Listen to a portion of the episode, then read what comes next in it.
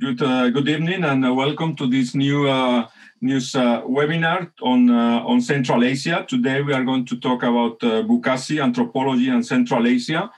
And I will give first the floor to our Director General, Javier Parrondo, who will introduce our guest speaker.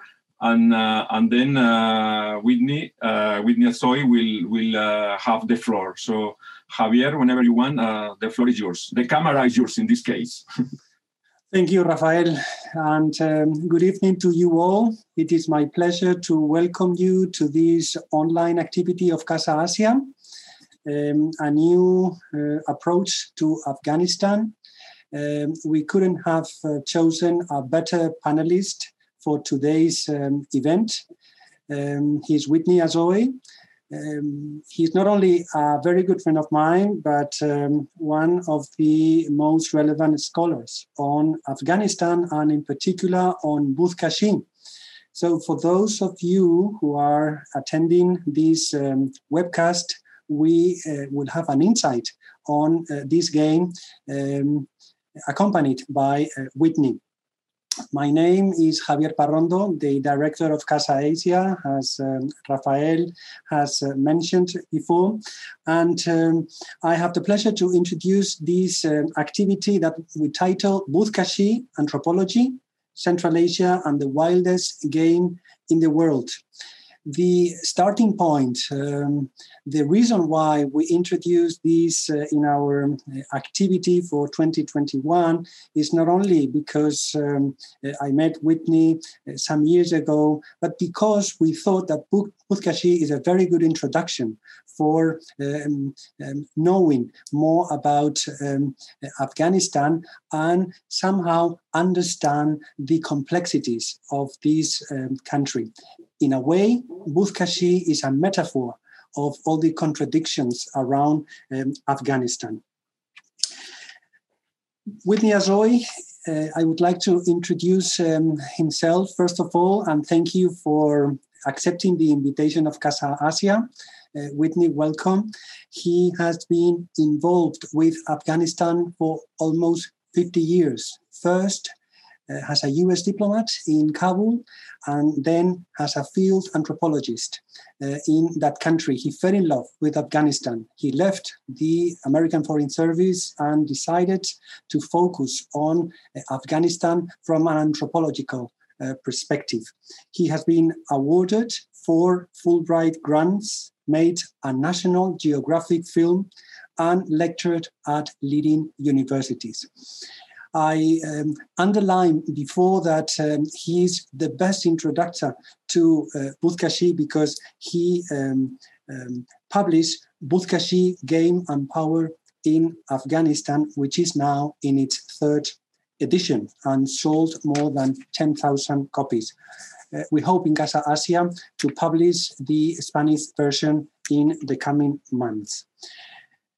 One of the most relevant Pakistani writers, Ahmed Rashid, uh, author, as you know, of Taliban, the power of militant Islam in Afghanistan and beyond, has said that nobody can understand Afghanistan without understanding Buzkashi, and nobody can do that without reading Azoy's uh, book.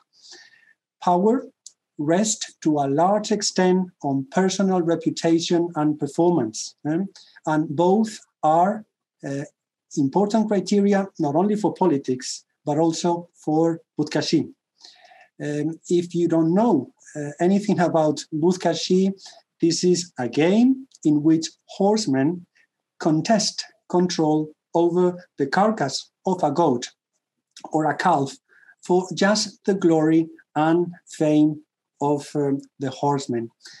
As I uh, said, uh, this is a good metaphor. Uh, this explains very well the complexities of um, a country such as uh, Afghanistan.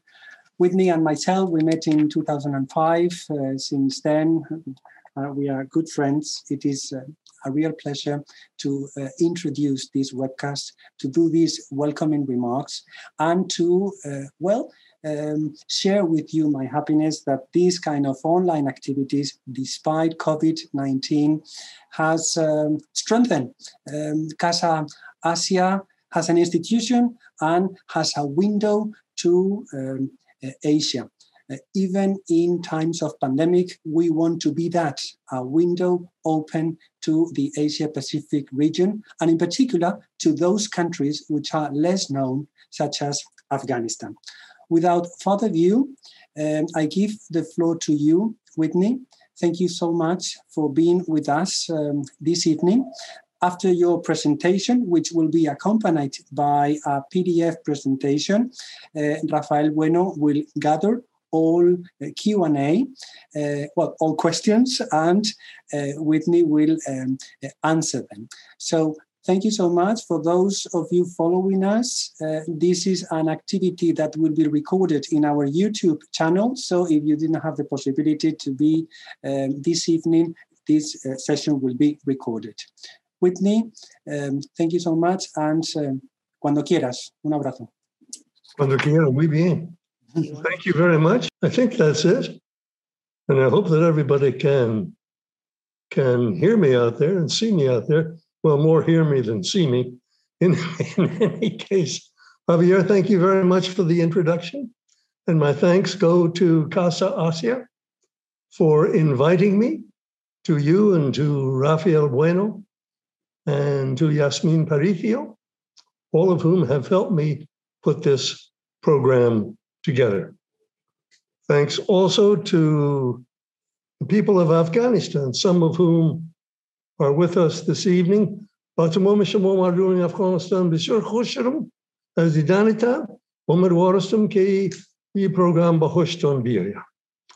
Uh, we have friends in Europe uh, in attendance and also in the United States.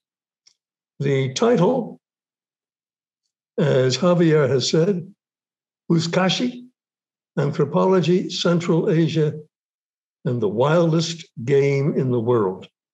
My name and my email address are in the lower left hand corner. I invite, encourage uh, people to send me send me questions by email or comments or insults or whatever. Uh, later on, we're going to have a special participant challenge in which you all can uh, can earn a grand prize uh, by sending things to me at my email. But for now, let's let's begin this introduction. Right. I want to begin by talking about my own discipline, which is anthropology, and how it got going. Um, in the English speaking world, at least, it got going from reports from people in the far corners of the British Empire explorers, missionaries, administrators, traders. And they would send messages back to England. And these um, were interesting to sort of, what shall I say, amateur gentlemen scholars at that time. There was no such thing as, as professional anthropology. But amateur gentlemen scholars like Sir John, Sir James George Frazer, who put them all together and wrote books like a famous book, like The Golden Bough. It is deservedly famous as a precursor of modern anthropology, but it really amounts to no more than a collection of odd bits and pieces of information put together in a very speculative form by people who never left their armchairs. And then in the early 20th century, we had this movement from armchair anthropology to the real thing, to field research and participant observation. And one man, a remarkable man who uh, was at the forefront of this movement, uh, was a Polish, actually a citizen of the Austro Hungarian Empire, born in Krakow, what now is Poland, then the empire. Uh, and he found himself in 1914 at the outbreak of World War I in Australia. And as I understand it, he was an enemy, he was an enemy uh, alien. And he was given the chance of being interned for the duration of the war, or as he wanted to do, to go to the coast of then unexplored New Guinea and do a kind of research that even then didn't have a name. Anthropology didn't have a name. He went to the wild coast of New Guinea. And here is the first paragraph of his great classic. Now, it's a classic book, Argonauts of the Western Pacific. Now, I'm going to read it because it is such a classic, but I'm also going to promise you at the beginning of, of this series that I will not be reading my own uh, PowerPoints. Nothing is more boring for an audience than to have someone read his own PowerPoints. So here is an exception. Imagine, that's the key word, the key word. Imagine yourself suddenly set down, surrounded by all your gear, alone on a tropical beach close to a native village. While the launch or dinghy, which has brought you, sails away out of sight. Imagine further that you are a beginner without previous experience and nothing to guide you and no one to help you. This exactly describes my first initiation into fieldwork on the south coast of New Guinea. It's hard to imagine that, that situation. But let's remember what, what Einstein said that imagination is more important than knowledge. And I'm going to ask you now to exercise your own imaginations. So imagine yourself, we don't care about New Guinea culture. We care about traditional Central Asian culture. So imagine yourself interested in traditional Central Asian culture and suddenly set down in northern Afghanistan. Here's Afghanistan with all its linguistic groups. And we're going to be set down in the northern part along the borders of Turkmenistan, what now are independent Turkmenistan, Uzbekistan, and Tajikistan. The dark green, right along the border, is where Turkmen speakers live. The lighter green, a larger area, is where Uzbek speakers live. Uzbeks and Turkmens are very close to each other. They are both speakers of so called Turkic languages, and it doesn't much matter exactly where we are there. The important thing is to be in the north of Afghanistan. And then you could ask, well, why Afghanistan? Why not? Here's a map of Central Asia. Why not Kazakhstan? By far the largest and richest country. Or Kyrgyzstan or Uzbekistan or Turkmenistan. Why Afghanistan? What do those others have in common, but not Afghanistan? What those others have in common is suppression for more than a century, decades of cultural repression and revision under Tsarist Russia and the USSR. I'll show you how, how northern Afghanistan works. Why northern Afghanistan? Well, the Hindu Kush, a mountain range, the western extension of the Himalayas and the Karakoram and the Pamir, runs down the center of Afghanistan dividing it into three different countries, or three different regions in any case. In the south is the Indian subcontinent. In the west is Persia, leading towards Iran. And in the north is Central Asia. Now, of course, northern Afghanistan looks politically, politically towards Kabul, the capital city of the country. But culturally and geographically and demographically, it is more part of Central Asia. The other countries of Central Asia have, in effect, been extremely transformed and also put off limits for decades until recently by successive Moscow based governments. As such, if you want to learn something about traditional culture in Central Asia, the way it used to be, place to go is northern Afghanistan. And let's say you go and you don't know anything, as I didn't know anything when I began. And what do you see? You look around and you listen, and what do you see? Well, you see this man, and um, you made friends with him. In fact, Turkoman in um, in Balkis province, where the uh, Spanish army distinguished itself for several years until I think 2014 2015. But they were out there in Balkis. Uh, Javier went there many times.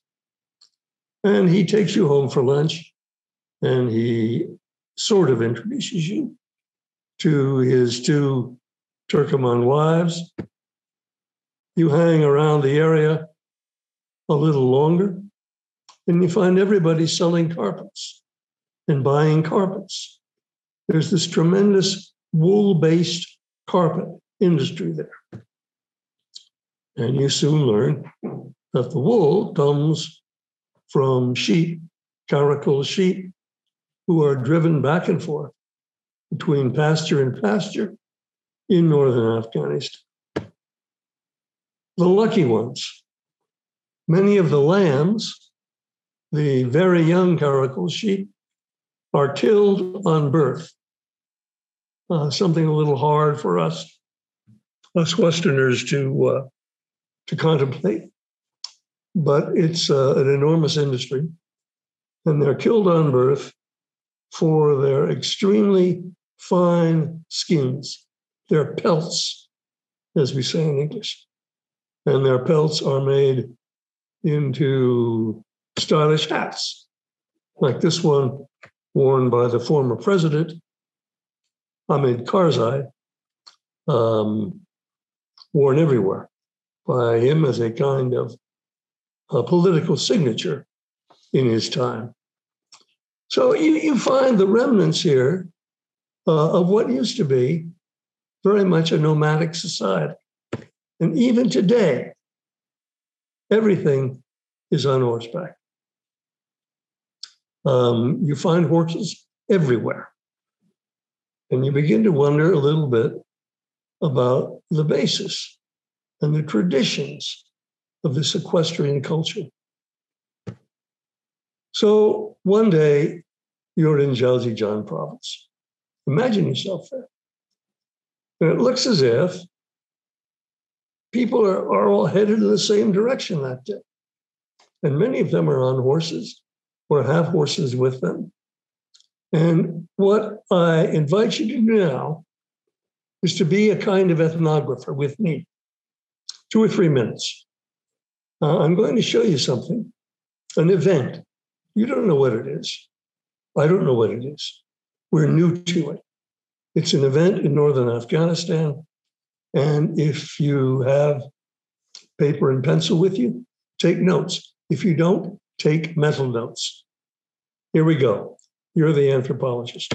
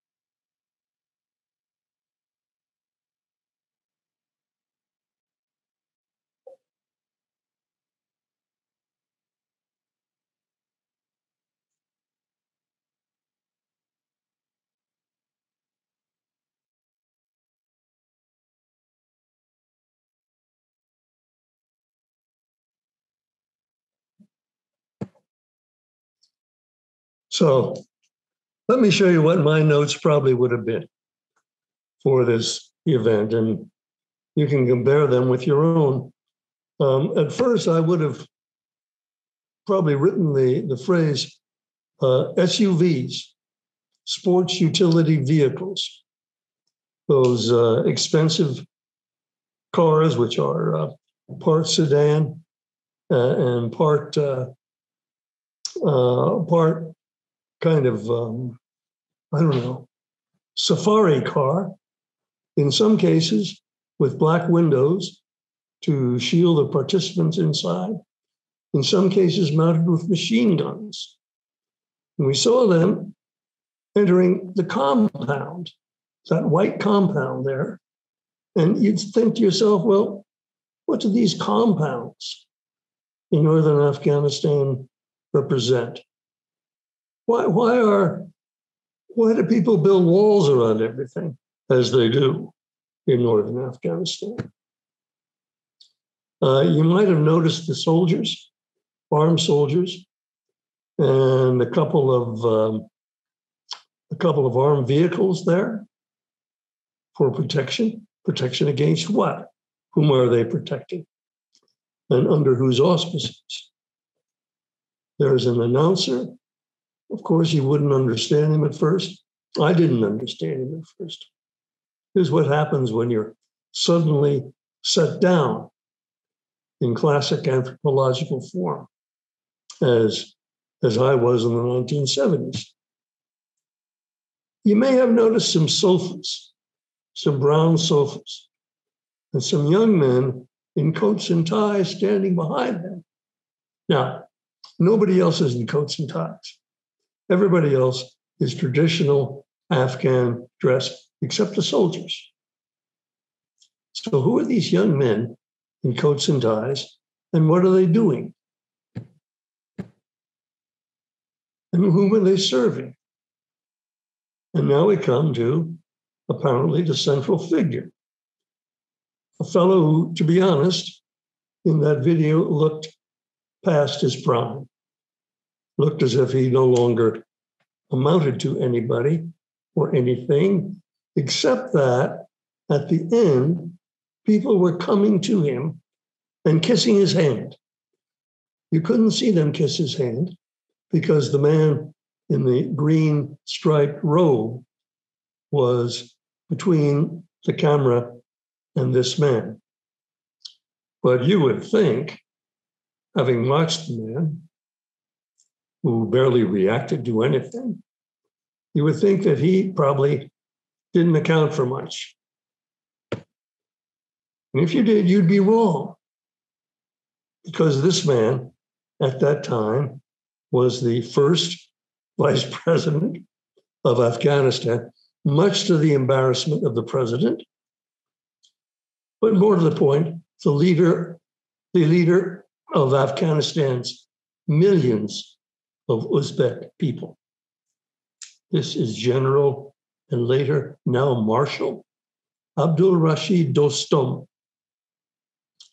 wanted in Europe uh, for genocide, uh, but beloved and I should say also, uh, betrayed by every side during the Afghan struggle, which began in 1978, the year that I left Afghanistan.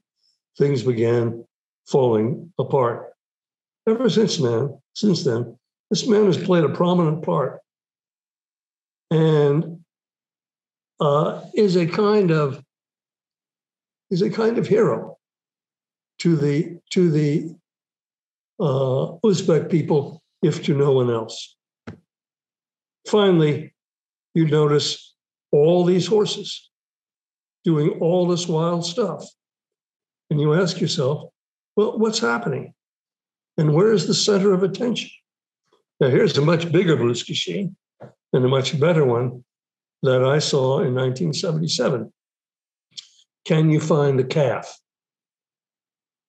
Can you find the object that is being carted, being carried around the field in this Buzkashi? I can find some friends. I can find Ahmad Gul there. And old Habib and Arbab Faramuz. You'll meet all these people.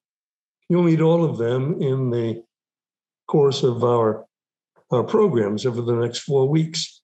The calf is right there. And everybody's trying to get it. The question is, and it's one posed by a brilliant man, the leading sociologist, I think, in America during the 19 during the 20th century, a man named Erving Goffman, who said, What is it that's going on? What's going on? Is it only a game? He would have said. Or maybe is it something more?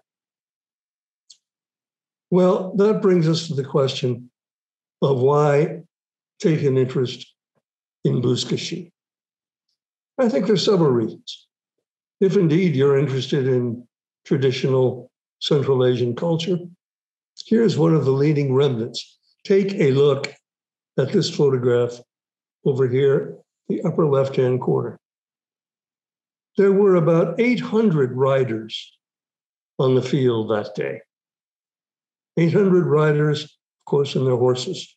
And across the way, on the right hand side, you can see the greatest horse, generally recognized as the greatest horse in all northern Afghanistan at that time, the great Kashka of Sardar Hafiz Nawabi, and the great rider Tosh on his back. Two years later, Tosh was dead, uh, fighting against the Soviets at the beginning of the of the Afghan jihad in 1980. No one knows what's happened to the horse. A second reason I think for being interested, why I was interested, is the intense popular appeal. Nothing in Afghanistan galvanizes the attention of men. We're talking about men now, um, not women. You won't find many women in this program, I regret to say. It's a man's world in that sense, for better, probably for worse. It's a man's world, and they won't be at the Buzkashis. The women won't, but the men will, and nothing, nothing brings them from their houses to a central place like this game. Mercifully, when I went to the government and told them that I wanted to study Buzkashi, they perceived it as an innocent inquiry. Now, I had been a diplomat in the same country, and now I wanted to study alongside the Soviet border, something that would have been very suspect otherwise. But because I wanted to study only this game as an innocent inquiry, I was allowed to do it. And then it became, as I got to know the people and they got to know me, a window into other inquiries, other matters that I could address. You ask an Afghan about his economics or his social alignments in the very competitive leader versus leader versus leader world of northern Afghanistan, he won't say anything. But you get to know him, and he accepts you, and you sit on the outskirts of these conversations, and you can learn a lot. Finally, I have to say, it was fun for me. I didn't want to study, I didn't want to spend all my time studying agricultural output or um, pastoral economics. I was I was a young man. I was I was a I was a bit of a wild buck, to be honest, at 33. And I was ready, I was ready for some fun, particularly after having seen a film called The Horseman. And in The Horseman, down here at the bottom, you have Omar Sharif and you have Habib, who became my great mentor. And I'll show you what I mean. Le Cavalier, The Horseman, was written by Joseph Kessel uh, and I think published in 1966, soon translated into English, soon became a Columbia Pictures film, and was soon translated into French. In the photograph here at the bottom, you have Omar Sharif, or the man who acted as his double. It happens a, uh, a Russian circus acrobat.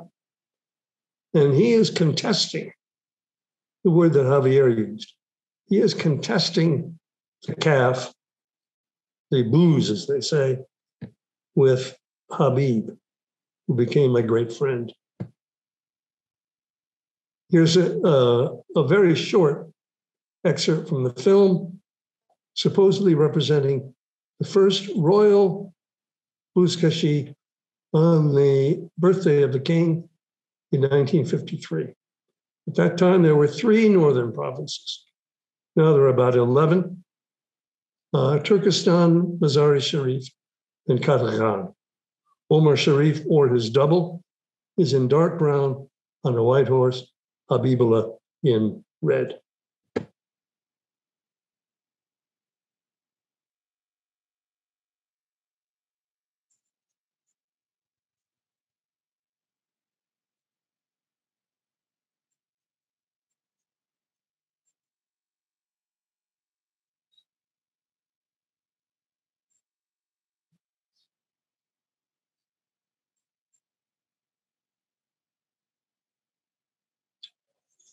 This is the king's birthday, 1953.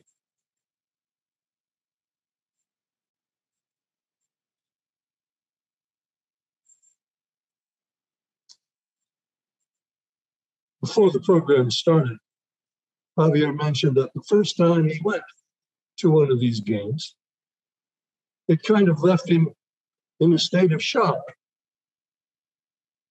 And the same thing is true for me the difference is that, Javier survived the shock. Now there's Habib in red. Javier survived the shock and is now a senior diplomat in the Spanish foreign ministry. I did not survive the shock.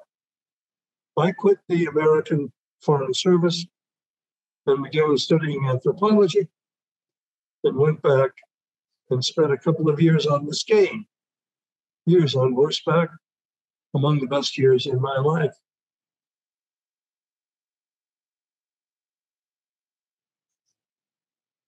Well, that's good enough for now.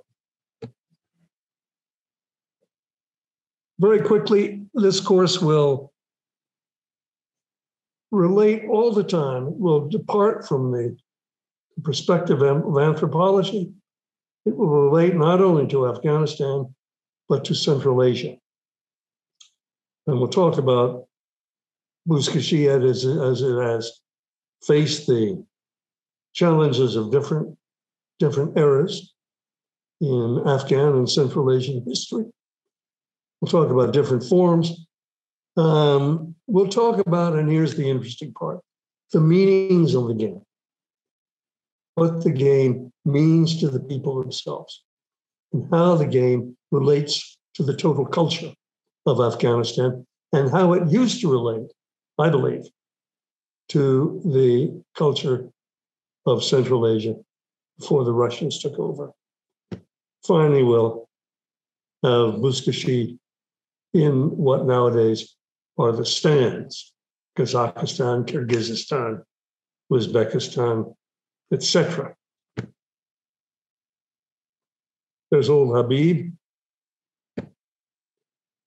And here are two early photographs of Buzkashi.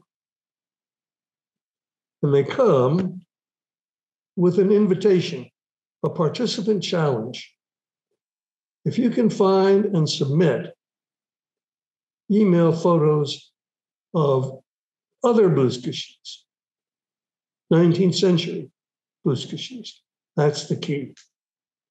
I want some other photographs of the early, early game, the 19th century game. And the first five will win a grand prize, which is a book that I put together earlier this year uh, and uh, is now for sale privately for a lot of money. Um, but uh, if you can find another photograph, let me go back just a moment. There we are. On the left, a game played somewhere in what nowadays is Kyrgyzstan around 1870. And then another played maybe 20 or 30 years later near Samarkand in modern Uzbekistan.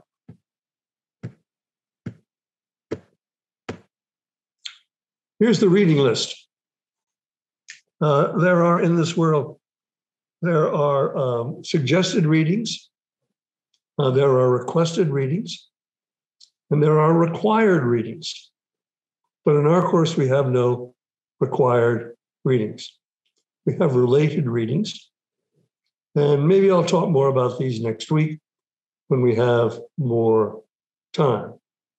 But you may notice that under articles, I'm hoping that we can talk about some other games and the way in which anthropologists have approached some other forms of play, such as famous, famous article, Notes on the Balinese Cockfight by the great anthropologist Clifford Geertz. An interpretation of the Spanish bullfight by a faculty member at the University of Virginia, where I did my studies, Carrie Douglas. And then the American rodeo, which in some ways, in some ways has a very similar meaning to Buzkashi, but it doesn't go as far. Finally, American football and American baseball.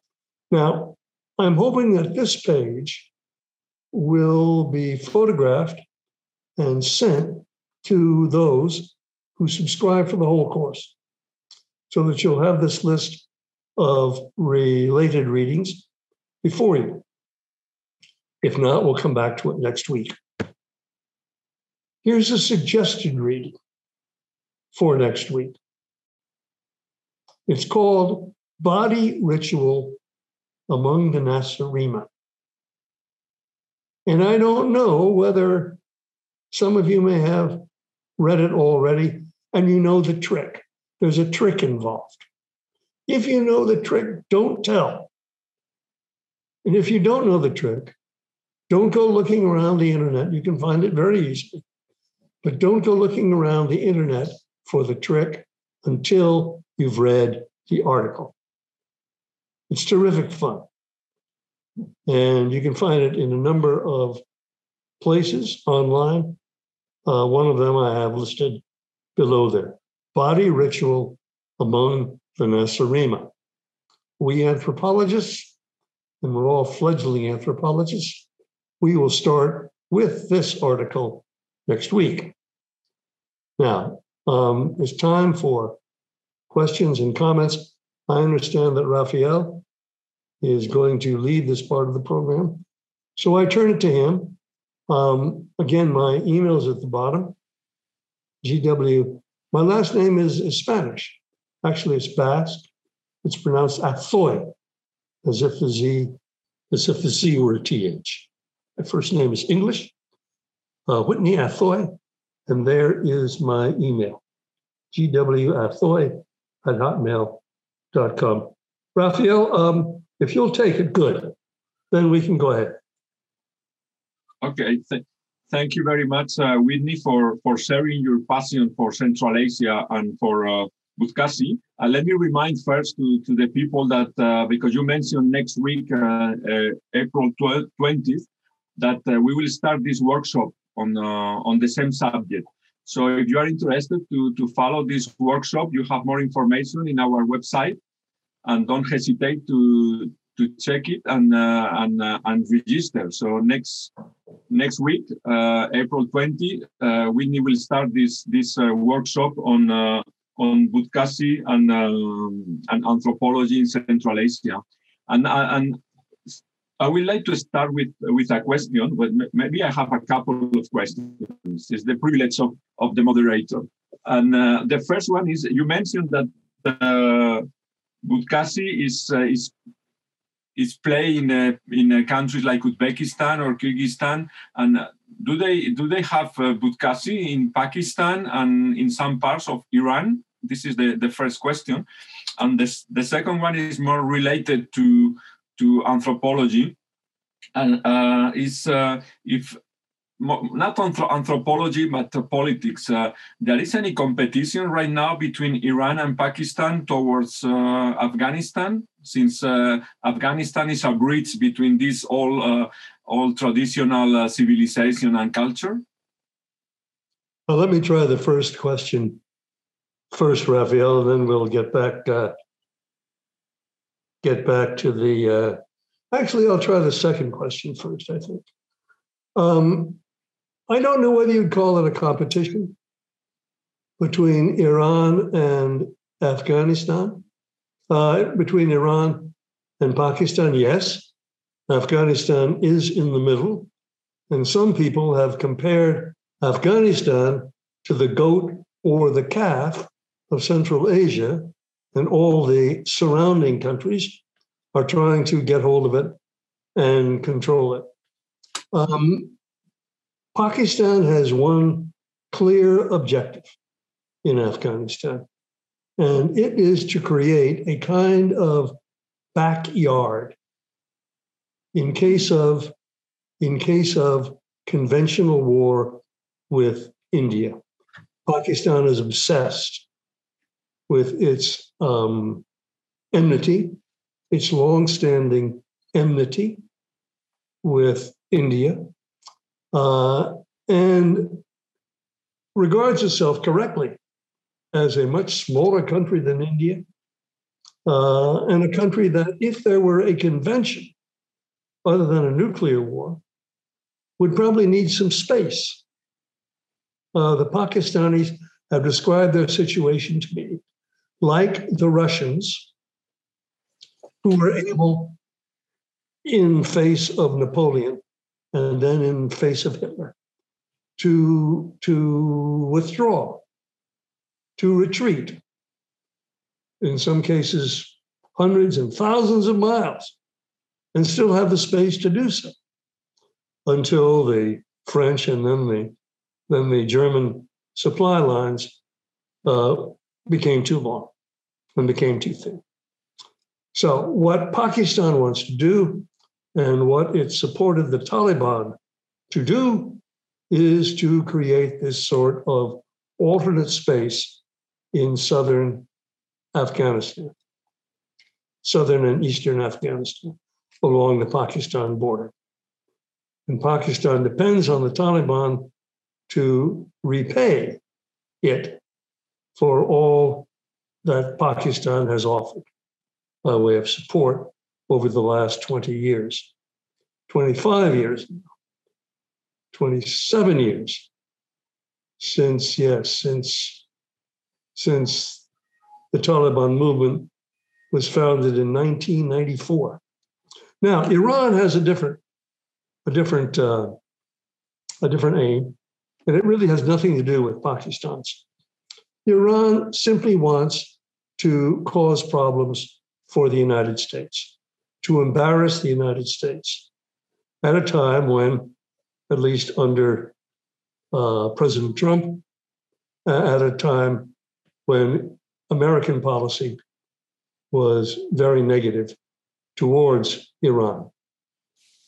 And one way that Iran can embarrass the United States is by not, certainly by not cooperating in the peace process, and even by aiding in some ways, helping in some small ways the Taliban movement.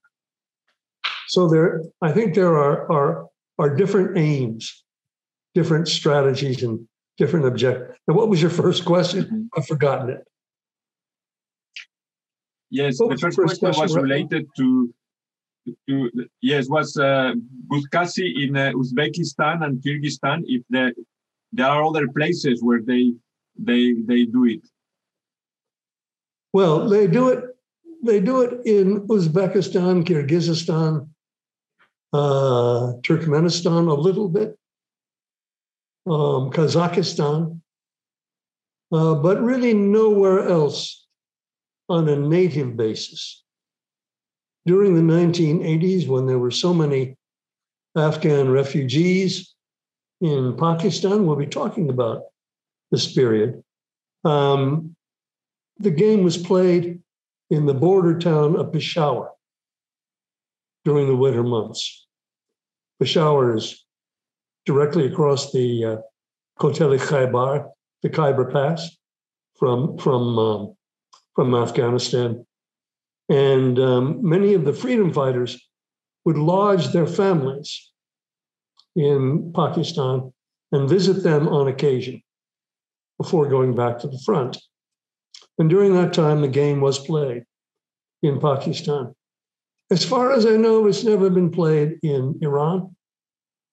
As far as I know, it's been played a couple of times on a kind of, uh, I don't know, kind of very artificial basis in the Emirates, in mm-hmm. Doha, mm-hmm. uh, in uh, Dubai. Uh, and it's even been tried to, there's been an effort to play it in the United States with comical results. and we'll deal with them, we'll deal with them later on. Uh-huh. And, and, there is no connection with uh, the ethnic groups because uh, uh, since the, the Pashtuns, for example, are in Pakistan, or, or I don't know if uh, there is any correlation, any connection between uh, ethnicity and uh, Bukhazi. There's an enormous. All, all, the ethnic, all the different ethnic groups in Afghanistan do it. No, no, not in the native way. Now, now, various individuals from otherwise unrelated groups are beginning to take an interest. But as we'll develop next week, Buzkashi is a Turkic game.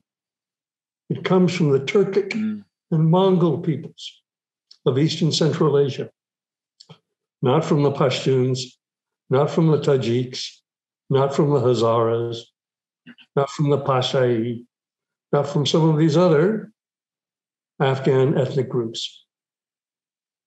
Mm-hmm. Now that you mentioned the, the Mongols, we have a question from Melanie, and uh, she, she thanks you for, for your presentation. And and she says she asks if you can tell us about the relation of Afghan to the horses. What's the relation between uh, the Afghan people and the horses? Well, it's very close. It's very close. Next week, I think, is it next week or the week after, we'll talk about the attitude, the relationship, as Melanie says, the relationship between Afghanistan's most beloved ruler of all time, a man named Dost Muhammad Khan, who ruled in the middle of the 19th century, and who has some very interesting things to say about his horses. I showed you briefly a horse in one of the slides, which was known in my time in the 1970s as no doubt about it, no doubt about it, the finest Buzkashi horse in Afghanistan. I was privileged to know its owner, a member of the royal family. Let me speak his name Sardar Mohammad Hafiz Nawabi. It happens that Melanie, I know who Melanie is, and Melanie may know of the Nawabi family. But in any case, uh, he himself is an Afghan royal. And what he I remember going with him to his stable in northern Afghanistan. And he allowed me to, to stay there with him for a few days. And of course, the horse was out back. He had a beautiful house, but the horse was out back in the stable. Um, Sardar Hafiz was with one of his sons. Let me think. One of his sons and me and my then girlfriend, whose American woman whose presence uh, sort of embarrassed Sardar Hafiz, but he was too good a host to uh, to object.